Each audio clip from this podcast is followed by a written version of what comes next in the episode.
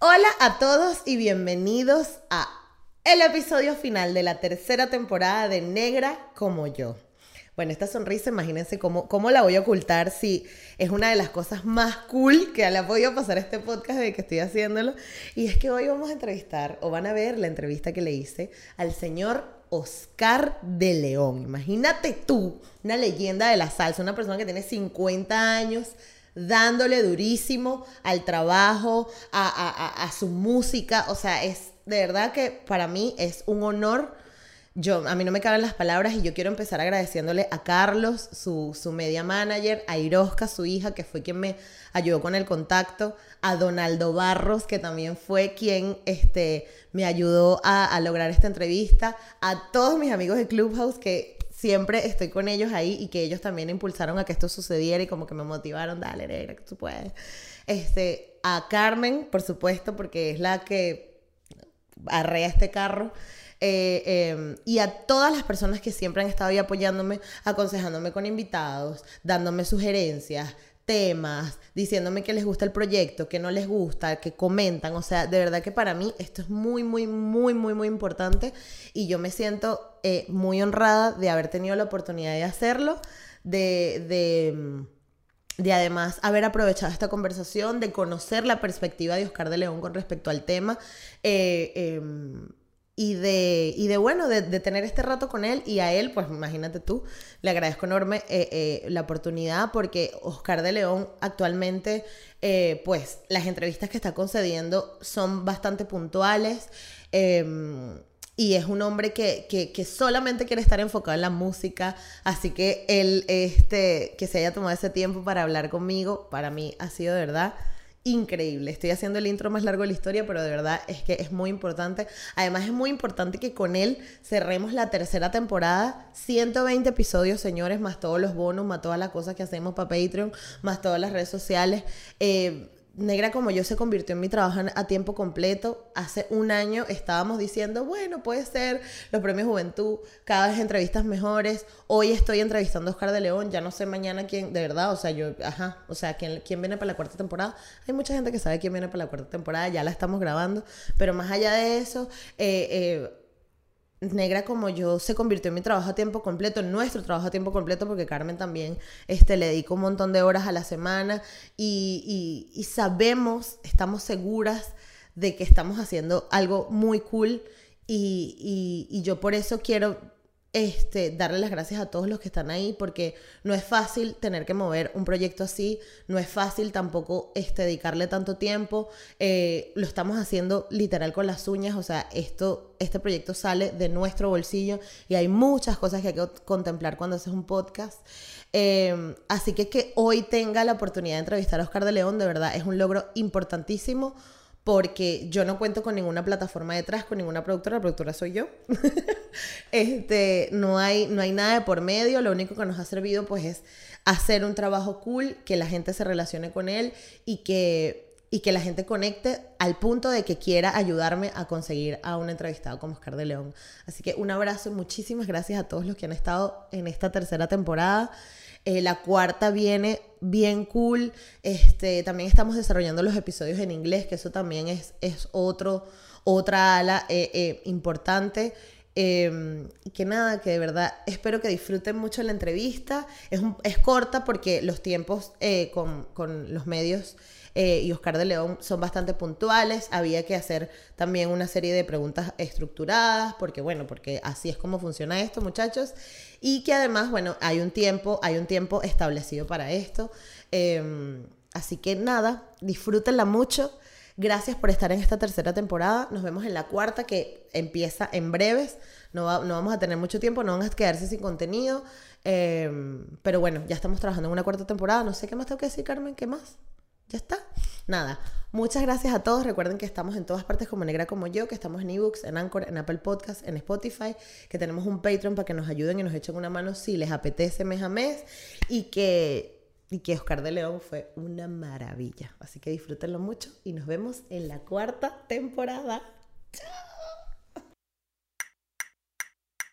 Esto es Negra como yo un espacio único que nació para motivarnos a valorar el cuerpo que somos, crecer nuestra autoestima y hablar de negritud latinoamericana. De nacer, negra como yo. Bienvenido a Negra como yo, el señor, el inigualable, bueno, el diablo de la salsa, Oscar de León. ¡Bravo! Ah, muchísimas gracias por esa presentación. Aquí estamos, pues, vamos a, a, charlar, vamos a tener un diálogo bonito que la gente lo, lo sepa digerir. Así es. Probablemente mi audiencia, que es un poco más joven, no sabe de dónde vienes tú. ¿Por qué no nos cuentas de dónde vienes tú, de dónde eres, dónde creciste? Bueno, así en una parroquia foránea de Caracas llamada Antímano. en, en otra hora era del silencio a Antímano, eran como dos horas de, de trayecto. Hoy, en día, hoy en día es 45 eh, minutos o, o una hora cuando mucho, pues hay autopista por todos lados, esperando que hagan más, por supuesto. Así es. Y ahí soy de Antímano, eh, un par de viejitos hermosos que me dieron este ser y dice mucho de lo que, de lo que eh, quieres tratar en tu, en tu tema y en el título de tu programa.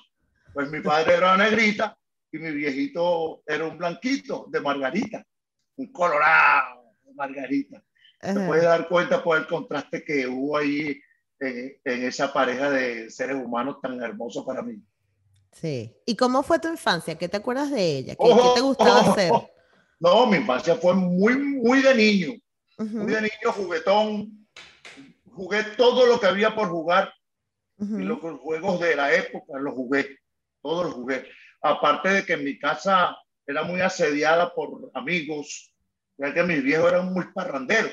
Y mi casa tenía un patio muy grande y ahí se jugaba tanto peloticas de goma como rodar bicicleta, como eh, jugar bolas criollas. E, eso era, mi casa era un centro prácticamente deportivo y de mucha alegría porque la fiesta nunca faltaba, la parranda. Exacto. Ok. O sea que en esa casa se bailaba, se comía, se jugaba, todo. A pesar de que éramos muy pobres, siempre por algún lado aparecía la comida y, por algún lado a veces sobrado, a veces escaseaba, pero éramos muy felices. ¿Y qué crees? muy felices. Muy felices, así es. ¿Y crees que, eso, que, que de ahí es donde viene tu amor por la música? No, el amor por la música viene desde el vientre desde el vientre, porque mi casa uh, te nombré todos los que nos asediaban y nunca faltaban los, los músicos. Ok. Siempre, eh, siempre estaba rodeada de músicos, siempre habían serenatas y cosas en la casa, siempre había un... Las navidades eran maravillosas, las, las navidades, los carnavales eran algo que, bueno, fuera de serie, porque se jugaba, se jugaba los, el martes del carnaval era realmente como es, con agua, talco, eh, eh, pantano, de todo se usaba. Mi mamá, una, mi mamá era una mujer muy hábil, a pesar de ser muy flaquita, tenía una fuerza increíble. Recuerdo que agarró a un señor gordo, él, que fue a bañarla en, carnaval y ella tenía preparada un pozo de pantano. Y ahí lo levantó, lo levantó y lo, lo tiró en ese pozo de pantano y lo, y lo llenó de pantalla. Y mamá, pero, ¿qué fuerza tiene esa mujer? Bueno, lo, cierto es que eh, mi dolor para esa época era el que no podía ver las orquestas que iban a Venezuela. por, primero por la pobreza que, que vivíamos y muy niño, pues no podía asistir a esa cosa, pero era un dolor muy fuerte que me daba el no poder ver una sonora matancera con, con Lavillo, de todas esas orquestas que iban para la época. Eh, cuando iba Tito Puente, con todas esas orquestas. Y yo no podía verlas porque no, no podía, pues era negable todo. Oscar, se me ocurre una pregunta de la nada, pero ¿cómo te sentiste cuando entonces por fin conociste a esta gente que admirabas tanto? Porque trabajaste con todos ellos. Bueno, este, lo primero que hice fue darme cuenta de mi talento, de lo que yo podía hacer dentro de la música y lo que el, el, feedback ese que, que, había entre empresarios, gente que contrataban orquestas, ya me estaban tomando en cuenta. Y, y empezaron a aflorar pues las uh, posibilidades de estar alternando con, figúrate tú, con la diva Celia Cruz. con todos los artistas de ese momento, eran muchísimos, y el, la zafra salsera estaba en el argot del público, era una cosa increíble.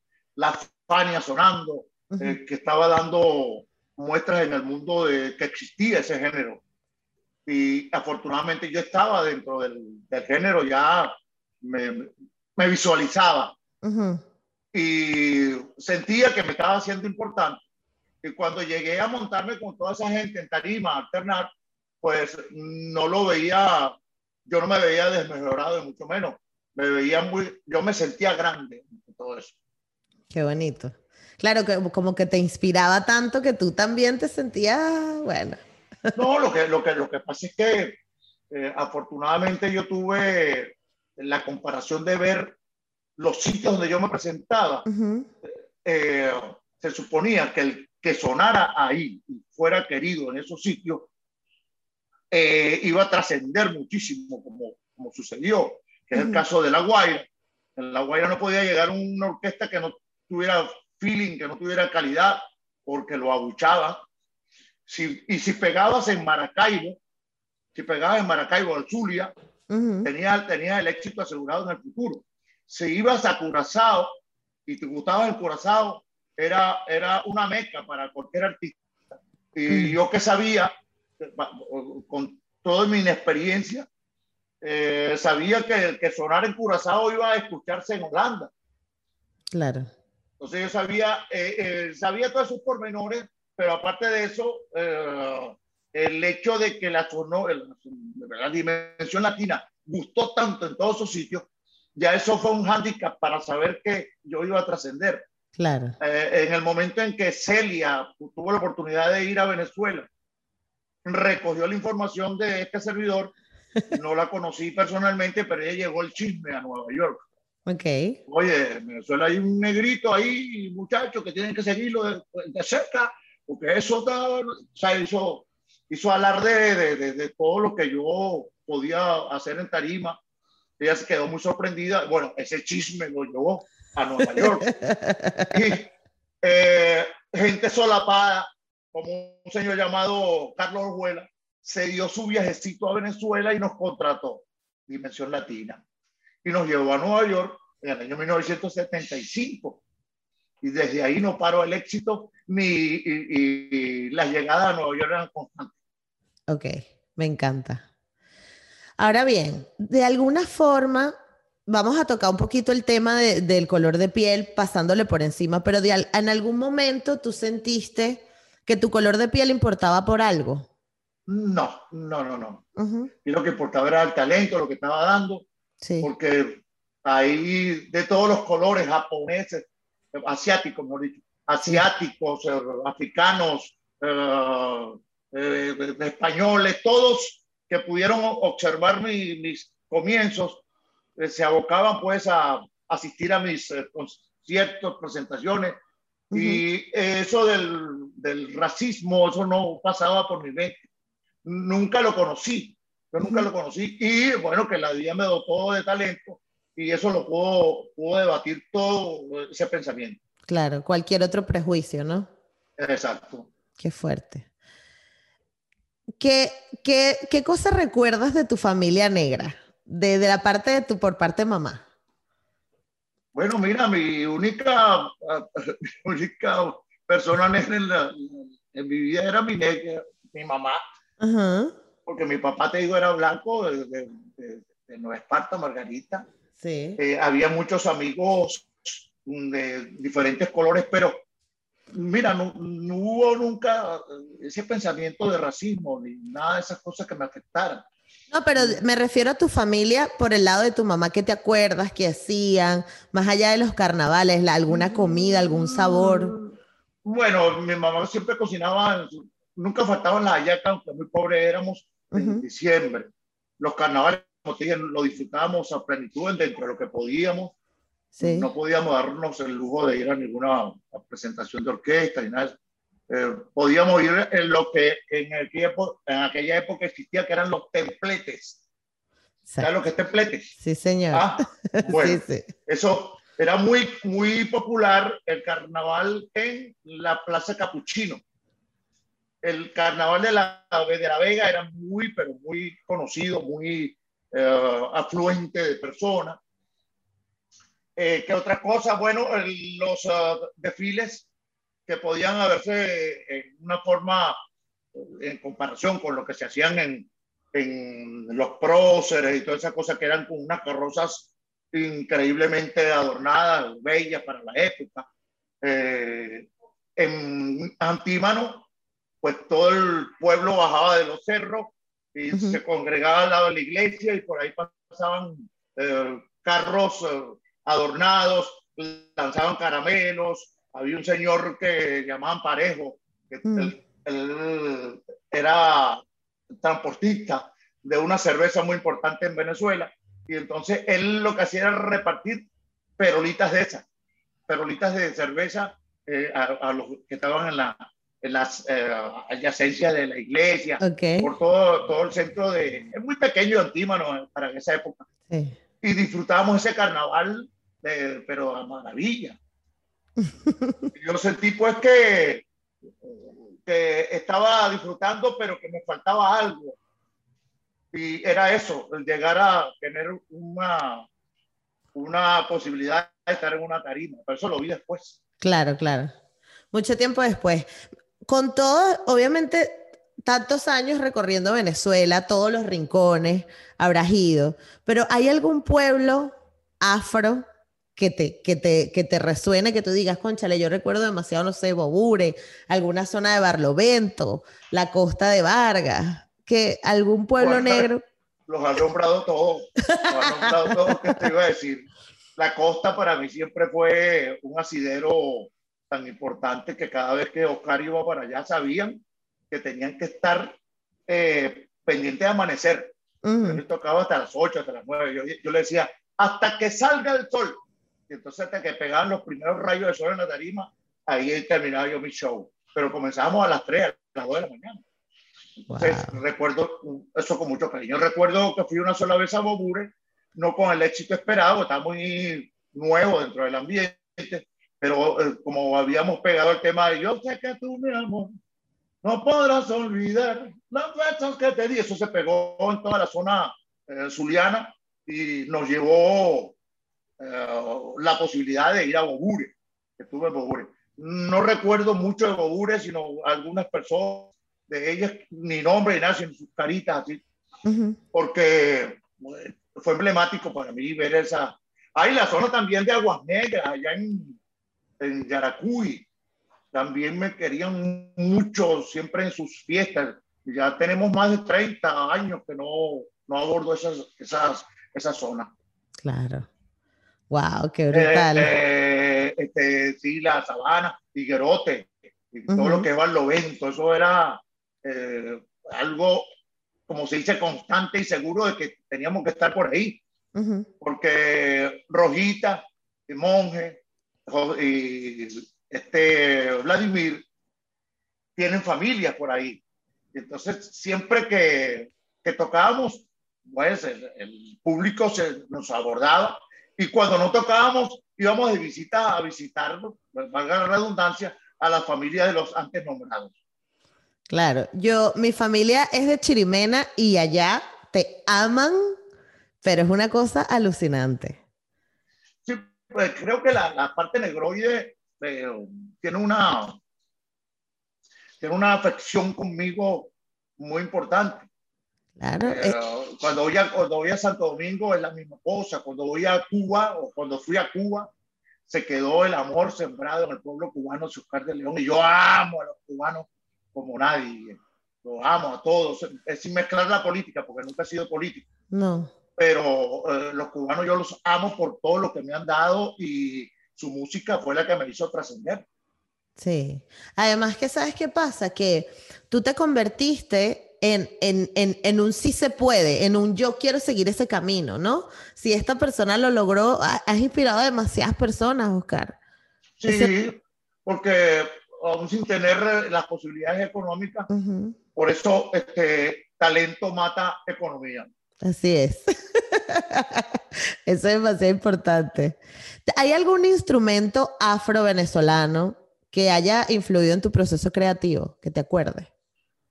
Bueno, lo que puedo eh, decir es que siempre me gustó la parte percutiva, como timbales, conga, bongo, todo lo que sonara con cuero.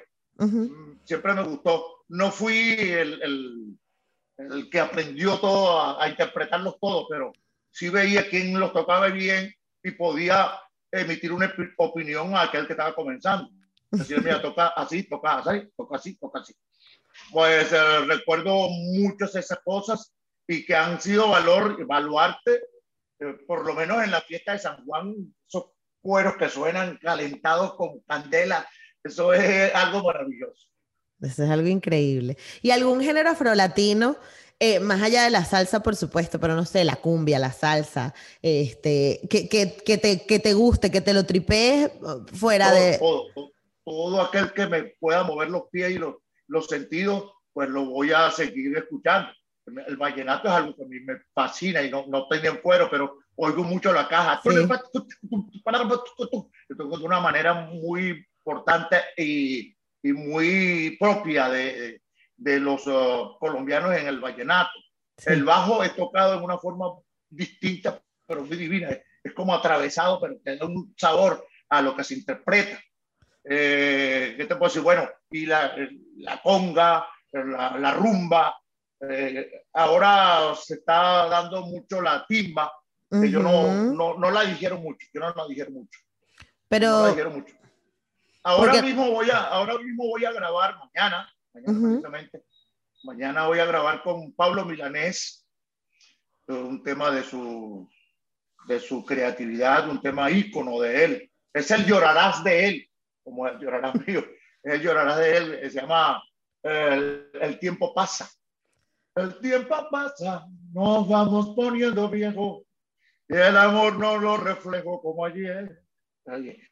Una belleza. Mañana pues estaré montando esa voz.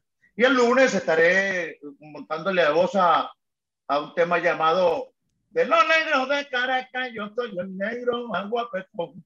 Lo voy a montar con la Orquesta Aragón, sus originales wow. Sus originales intérpretes. Qué sabroso. ¿Cuál es el panorama de la salsa actualmente? ¿Cómo la ves tú? Porque yo he escuchado algunos comentarios de que, de que la salsa se volvió muy costosa, de que ahora, obviamente, ahora tienes un cantante de reggaetón que te llena estadio y dicen que es más fácil que llevase 20 personas más los instrumentos. Pero ¿tú crees que la salsa se está yendo? ¿Sigue ahí? ¿Cómo, cómo la ves? Sigue ahí, sigue ahí. No tenemos los representantes, intérpretes Uh -huh. como una Celia, como Héctor Lavoe, como Ismael Rivera, ahora se nos acaba de ir Carlos Estremera, también se nos fue Tito Roja, eh, Cheo se nos fue también, eh, estuvo muy enfermito Ismael Miranda, de, de mucha preocupación. Entonces necesitamos gente que llenen esos vacíos, no que los comparen porque no van a tener comparación con otras personas pero alguien que, que mueva al público como, como siempre lo hemos hecho. Quedamos y lo podemos contar con una, con una mano. Blades, Canario, Tito Puente, eh, Tito Nieves, eh, José eh, Gilberto Santa Rosa, ¿y quién más? Bueno, y este servidor, el gran combo como orquesta. Mar Anthony, sí. podría ser. Mar, pero Mar Anthony es una salsa, bueno, sí que es, es salsa, pero es una salsa muy distinta a la que nosotros interpretamos y, y el público la digiere muy, pero muy efectivamente. Y agradecemos que nos mantiene también en, en el tapete. Claro. Pero, eh, pero Marantini, Marantoni y Rubén Blake están fuera de serie. Eso, eso, es otro, eso es otro cantar hacia arriba. ¿Hay, alguien, ¿Hay alguien con quien te gustaría colaborar así de la escena musical actual? Que tú digas, coño, esos chamitos lo están haciendo bien o esta gente lo está haciendo bien. Bueno, mira, eh, siempre hay las ideas de este lado como del otro. Uh -huh. Y las aspiraciones de hacer este, eh, temas en combinación. Sí. Entonces no tenemos, no tenemos así uno específico, sino el que llame por ahí, vamos, acabo, acabo de grabar con, con este muchacho eh, Cáceres, Buenísimo. Eh, sí, acabo de grabar con un tema que ya él sonó. Este, eh, ¿cómo, ¿Cómo que se llama el título, Dios mío? Eh, como se menea, dice, algo así. Okay. bueno, ya lo, ya lo grabé, ya están listos nada más que de promocionar, hice video y todo, y pronto saldrá a la palestra. Estamos entonces preparando un repertorio para nuestros 50 años que van a ser el próximo año, marzo 15. Cumpliremos 50 años de vida artística. Wow, vamos, a ver, vamos a ver qué preparamos. ¿Cómo te sientes? ¿Qué se siente tener 50 años? Dale que te pego ahí, toque y toque y toque. No, y, vigente, y vigente. Estamos y vigente. Sí, bueno, estamos siempre a la casa de las novedades dentro de las redes para estar con la vigencia. Eso se encarga mi, mi, señora, que es la, la manager, hace tres años. Y mm, yo me encargo pues de la parte musical, creando los temas, arreglándolos y aproveché todo este tiempo de pandemia para hacer muchos temas inéditos eh, que tengo en computador ahí listo para meternos en el estudio, que serán pues algunos de ellos preparados para la, los 50 años. Dentro de eso el pensamiento también de, de grabar con algunos de los reggaetoneros, algunos temas míos, y grabar con otros colegas del mismo género para celebrar pues mis 50 años. Vamos a ver. No, vale, eso está buenísimo, Oscar, porque aparte, bueno, ahora que te queda.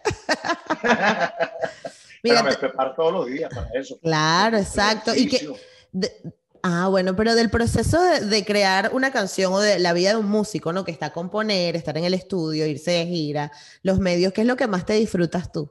Que tú dices, esto lo pudiera hacer. Es que todo, todo, todo, todo me lo disfruto y tú sabes que todo es mental. Es como los dolores en el cuerpo. Si tú tienes la mente para para disiparlos, lo, quitas de tu, de tu cuerpo.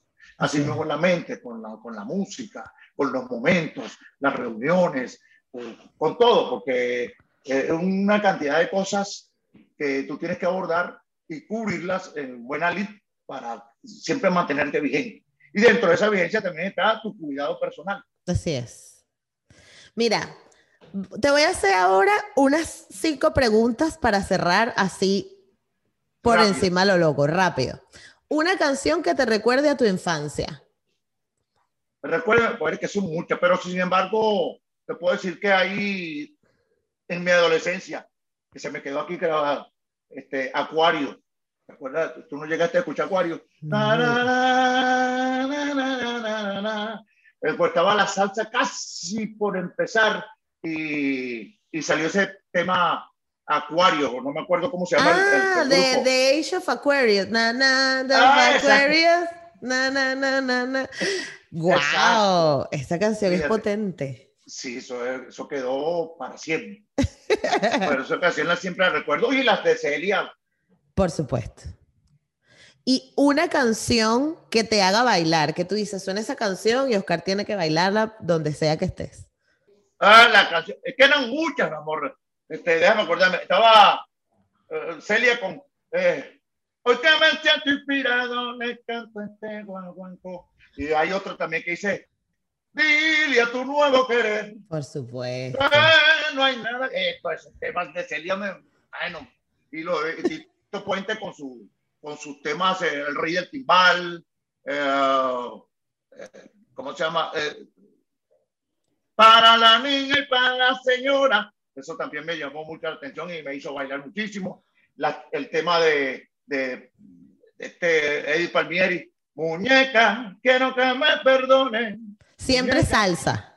Siempre salsa. Bueno, pero los boleros también me, Un bolerito, un bolerito está bueno. No, no, pero los temas de, los panchos, los, los panchos con sus tríos.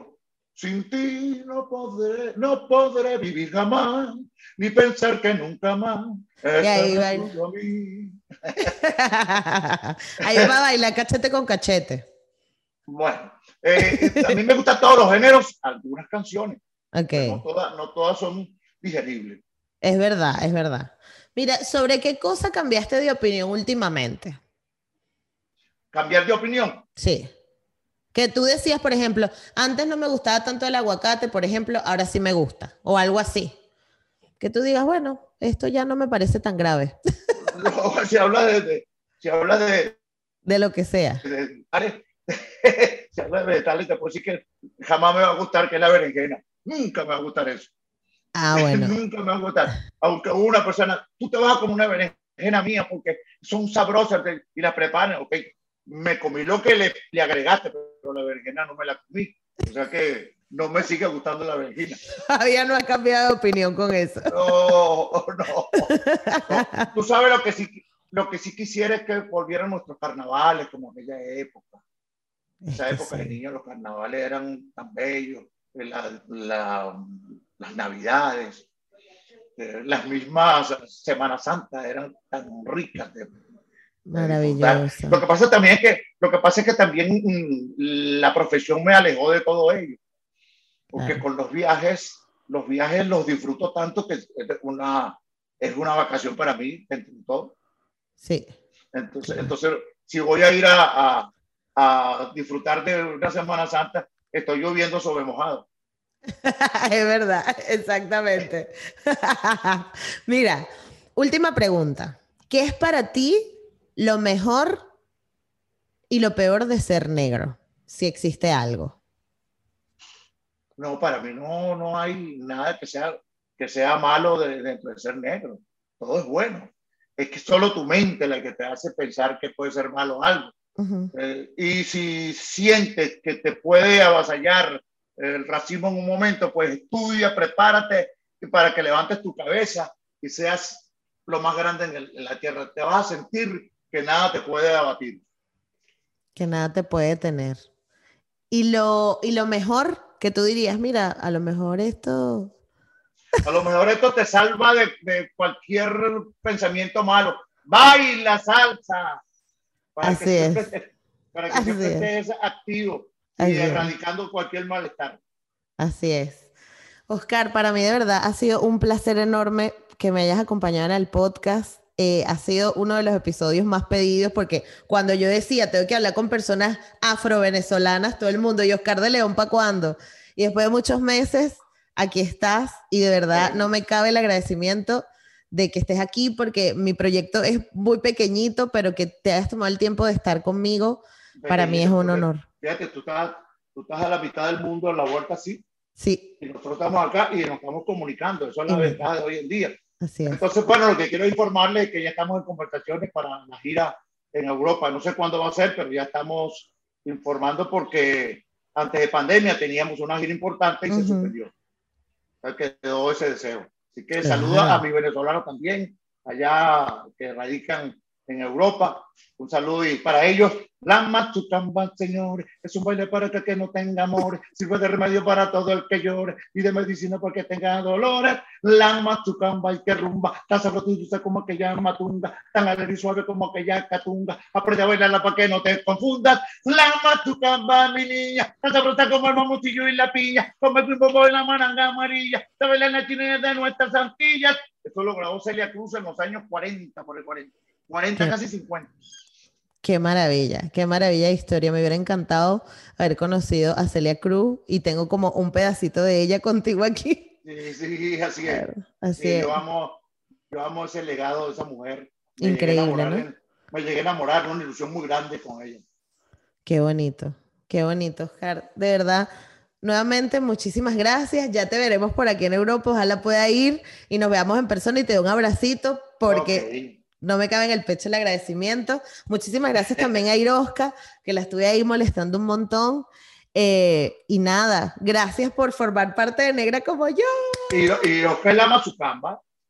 Irosca es la mazucamba, claro que sí, pero bueno, ya es Irosca, ya la mazucamba. y ahora es la, ahora es la señora Irosca. Ahora es la señora Irosca. Sí, me dio, me dio, una, una nieta increíblemente. ¿Estás derretido con la nieta? Eh, estamos derretidos, tanto mi esposa como yo, estamos, no, y ella, ella una madre, pero a 100% activa con ella, no, no la separan. Dejó inclusive de la tarima con, conmigo para atender a su bebé y la lleva muy bien conducida. De paso, me ha dado muy gratas, uh, gratos momentos cuando le han hecho los, uh, ella está estudiando piano y cada vez que el profesor le hace pruebas, excelente, sobrepasa el puntaje. ¿Está bien? Bueno, imagínate, pero esos genes vienen buenos. Sí, sí, vienen bien chéveres. Esos genes están. Y además yo creo que ella ha tenido el ejemplo tuyo de constancia, de perseverancia. exacto. No, no, podía ser de otra manera. Así es. Un abrazote para ella. Te amo, te amo, no te cuesta nada, no te cuesta nada. Muchísimas gracias, Oscar, de verdad. Hasta luego. Un abrazote hasta Miami. Felicidad para todos. ¡Eh! Un abrazo.